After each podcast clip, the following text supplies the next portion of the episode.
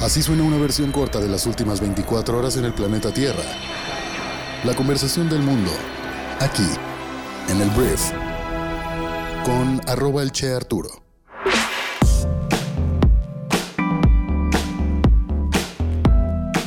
Hola, muy buenos días, bienvenidas, bienvenidos a esto que es el Brief para este jueves 14 de abril. Yo soy Arturo Salazar, soy tu anfitrión y uno de los fundadores de Briefy y aquí vas a poder informarte con las noticias más importantes del día en unos cuantos minutos. Gracias por estar aquí y vamos a comenzar con esto que es el Brief. Vamos a empezar hablando de Andrés Manuel López Obrador, el presidente de nuestro país, porque el presidente de México el día de ayer defendió su estrategia de seguridad y afirmó que ningún organismo internacional puede poner a México en el banquillo de los acusados.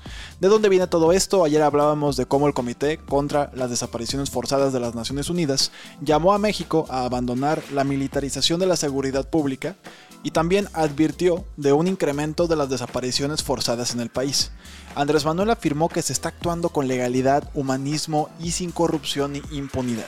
En su conferencia de prensa, el presidente aseguró que la ONU no tiene toda la información ni está actuando con apego a la verdad e indicó que la Secretaría de Gobernación lo está aclarando. Yo creo que ya tiene tiempo el secretario, ¿no? Después de haber hecho campaña para la revocación de mandato en veda electoral. Pero bueno, Andrés Manuel también señaló que la organización debe de ponerse al tanto de que el ejército ya no se usa para reprimir, desaparecer a personas o para matar heridos. Aseguró que ellos no vieron nada de los abusos y crímenes de Estado que se cometían en el periodo neoliberal. Y con esto Andrés Manuel no tuvo la humildad de reconocer que su estrategia de seguridad claramente está fracasando y se devuelve al pasado a hablar del periodo neoliberal, en lugar de entender y reconocer que su gobierno está teniendo peores resultados en muchísimas áreas de la seguridad de nuestro país que esos gobiernos que tanto critica. Entonces, no hay humildad por parte de Andrés Manuel para reconocer que no está funcionando lo que su gobierno está haciendo. Ahora, hablamos de Andrés Manuel otra vez, pero voy a hablar ahora de un proceso que está en curso con relación a Emilio Lozoya, exdirector de Pemex. Hemos hablado hasta el cansancio de él y lo están acusando de haber desviado recursos, lo están acusando también de haber recibido sobornos. Y el presidente de México ayer reconoció y confirmó que él dio la instrucción de frenar el acuerdo entre Emilio Lozoya y Pemex y lo hizo con el fin de que se revisen bien los daños patrimoniales del exdirector de Pemex. Él señaló que se había hablado de un pago de 10 millones de dólares por parte de Lozoya a Pemex, sin embargo pidió realizar una auditoría para determinar a cuánto asciende el daño patrimonial a Pemex y solicitó no hacer las cosas a la ligera. AMLO está solicitando que además del pago por reparación del daño, Lozoya debe informar sobre cómo se usaron los sobornos que se entregaron a legisladores del PAN para aprobar la reforma energética, aclarando que eso que dijo Andrés Manuel no está confirmado y no hay pruebas así como tajantes para declararlo, pero Andrés Manuel ya lo metió en el discurso como si fuera una realidad. Entonces, Andrés Manuel jugándole a lo que mejor sabe hacer, que es la narrativa, intentar controlarla, y pues ignorando una vez más su política de no intervención en otros poderes, a pesar de que él afirma siempre que él no interviene en ningún otro organismo más que en su presidencia. Pero bueno, mordidas de lengua por aquí y por allá. Ahora vamos a hablar del traidor del PRI, que qué barbaridad. Este señor le está metiendo presión a toda la bancada priista y a todas las personas que no quieren que se apruebe la reforma eléctrica de Andrés Manuel López Obrador este domingo. Porque mira, la noticia es que el diputado del PRI, Carlos Miguel Aiza Damas, anunció ayer que votará a favor de la reforma eléctrica del presidente, a pesar de la instrucción del partido de hacerlo en contra. Él, que digo, tiene razones para hacerlo, es el hijo de un ex gobernador de Campeche, se llama Carlos Aiza, quien ha sido propuesto curiosamente como embajador en República Dominicana por AMLO y entendiendo que el exgobernador es priista y Andrés Manuel hemos visto cómo recluta gente y se cobra favores o genera favores a cambio de algún tipo de embajada. Entonces tenemos el caso de Sinaloa, que al exgobernador Quirino pues ya es el flamante embajador de México en España. Y bueno, este Carlos Aiza ahora es el embajador de México, bueno, está propuesto como embajador de México en República Dominicana. Entonces su hijo eh, pues va a votar a favor de la reforma eléctrica, curiosamente. Entonces, eh, la razón por la que él dice que va a votar a favor es porque Morena incorporó las propuestas de Va por México al dictamen.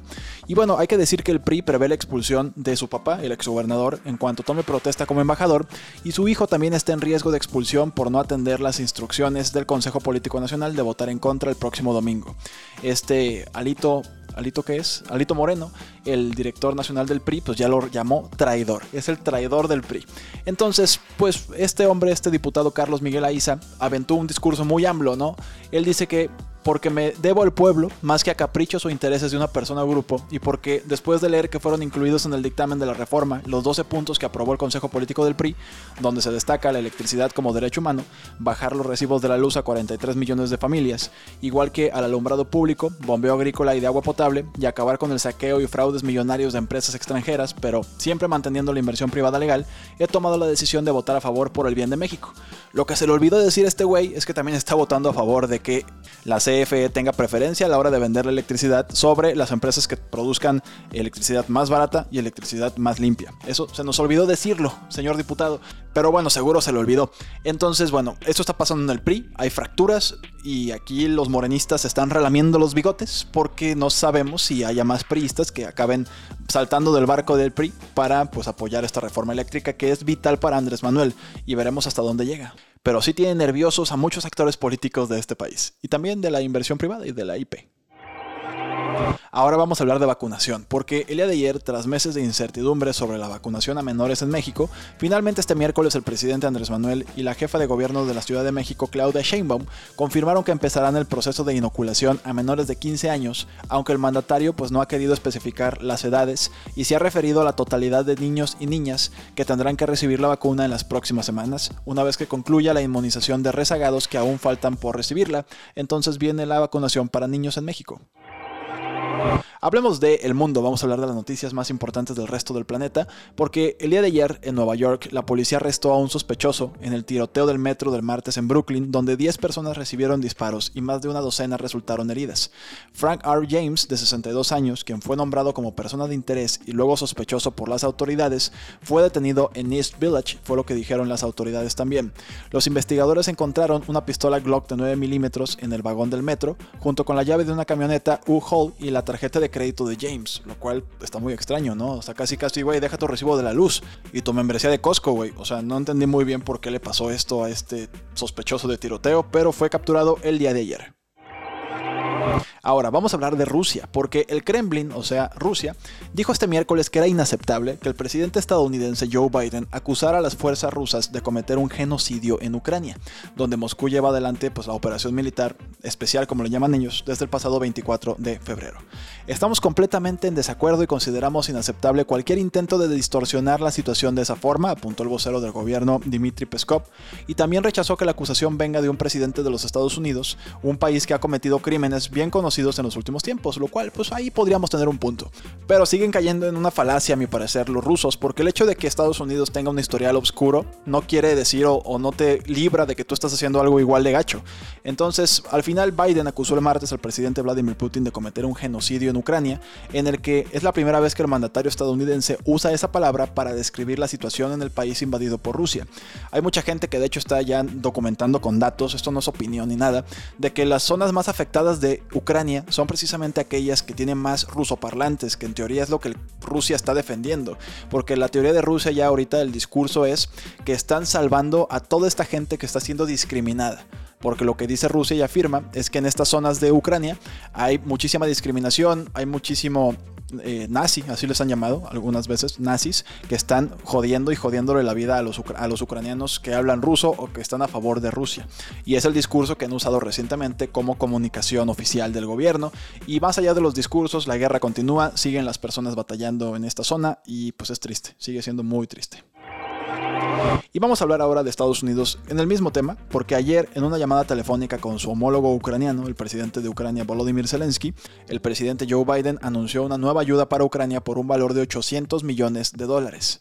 Este nuevo apoyo incluye en algunos equipos muy eficaces que ya han entregado Ucrania, pero también nuevas capacidades entre las que destacan sistemas de artillería y medios de transporte blindados, fue lo que precisó Washington, que también señaló haber dado luz verde al envío de helicópteros adicionales.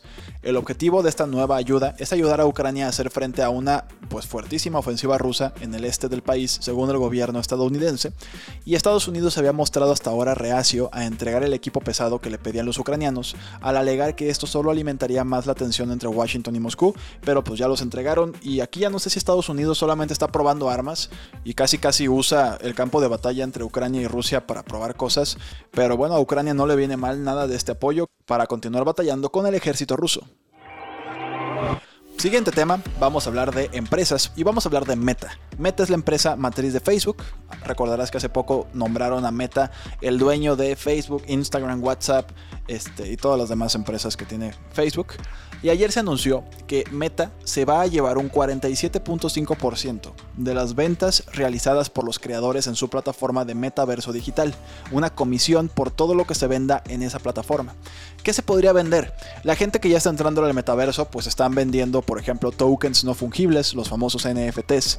Y pues la gente sobre todo que está produciendo NFTs están muy enojados porque Meta de entrada toma el 30% de las ventas a través de la plataforma eh, de Oculus y otro 25% del resto, que es un 17.5% del total, a través de su Meta App Store. La idea de Meta es que exista un mundo ahí adentro, ¿no? O sea, un mundo digital en el cual la gente comercialice, cree cosas y las venda. Y hay muchos ejemplos de lo que puede ocurrir ahí, pero Meta sí está siendo muy agresivo con un 47.5% en comisiones, en un momento en el que debería estar más preocupado por pues adquirir nuevos usuarios. Pero bueno, esa es la política de Meta para los NFTs y todo lo que se comercialice en su plataforma de metaverso. Ahora, vamos a hablar de otro tema de negocios porque mira, Nissan, la empresa japonesa de automóviles, y la NASA están colaborando para desarrollar mejores baterías de estado sólido. Esta nueva colaboración entre la NASA y Nissan se espera que beneficie a los viajeros tanto en los carros como en los cohetes. La noticia es que Nissan anunció una nueva fábrica de prototipos en la prefectura de Kanagawa, en Japón, y será llamada el Centro de Investigación de Nissan, cuyo objetivo es llevar al mercado celdas de batería de estado sólido laminadas para el año 2028, utilizando una ciencia de vanguardia llamada materiales computacionales. Los investigadores llenarán una supercomputadora con toneladas de datos sobre todo tipo de materiales y harán que la computadora procese los números para saber qué tipos de combinaciones de materiales funcionarán mejor bajo ciertas condiciones. Esto a mí me voló la cabeza modelando digitalmente todo esto para entender pues qué funciona y qué no. Me recordó mucho a Iron Man, lo que hace Tony Stark a la hora de crear un nuevo elemento, por ejemplo, o cosas así, que lo hace computacionalmente con un modelo 3D, así me lo imaginé. Entonces, bueno, al final la NASA está muy interesada en esta tecnología, así como las baterías que podrían derivarse de ella, y según dijo a los periodistas el vicepresidente corporativo de Nissan, tanto la NASA como Nissan necesitan el mismo tipo de batería, y hay un montón de ventajas en estas baterías que son más pequeñas, más estables y pueden cargar en minutos en lugar de horas. Entonces todo el mundo intenta pues trepársele a Tesla y adelantársele de alguna forma y tecnológicamente hablando una mejor batería podría ser una gran ventaja competitiva para Nissan y también para la NASA. Muchísimas gracias por haber estado aquí. Gracias por haberte informado con las noticias más importantes del día aquí en el Brief. Antes de irme, te quiero hacer dos recomendaciones del día a todos nuestros suscriptores de Briefy. La primera es que leas el libro que resumimos hoy que se llama Permission to Glow, escrito por Christopher Carter, y este libro proporciona a todos los líderes una hoja de ruta para liderar con intención y propósito para que todos puedan alcanzar su máximo potencial. Es un libro que es una guía espiritual para un liderazgo pues fuera de serie, muy recomendable. Y en segundo lugar te recomiendo mucho un artículo que se llama Cómo los cofundadores de un negocio pueden evitar que su relación se descarrile.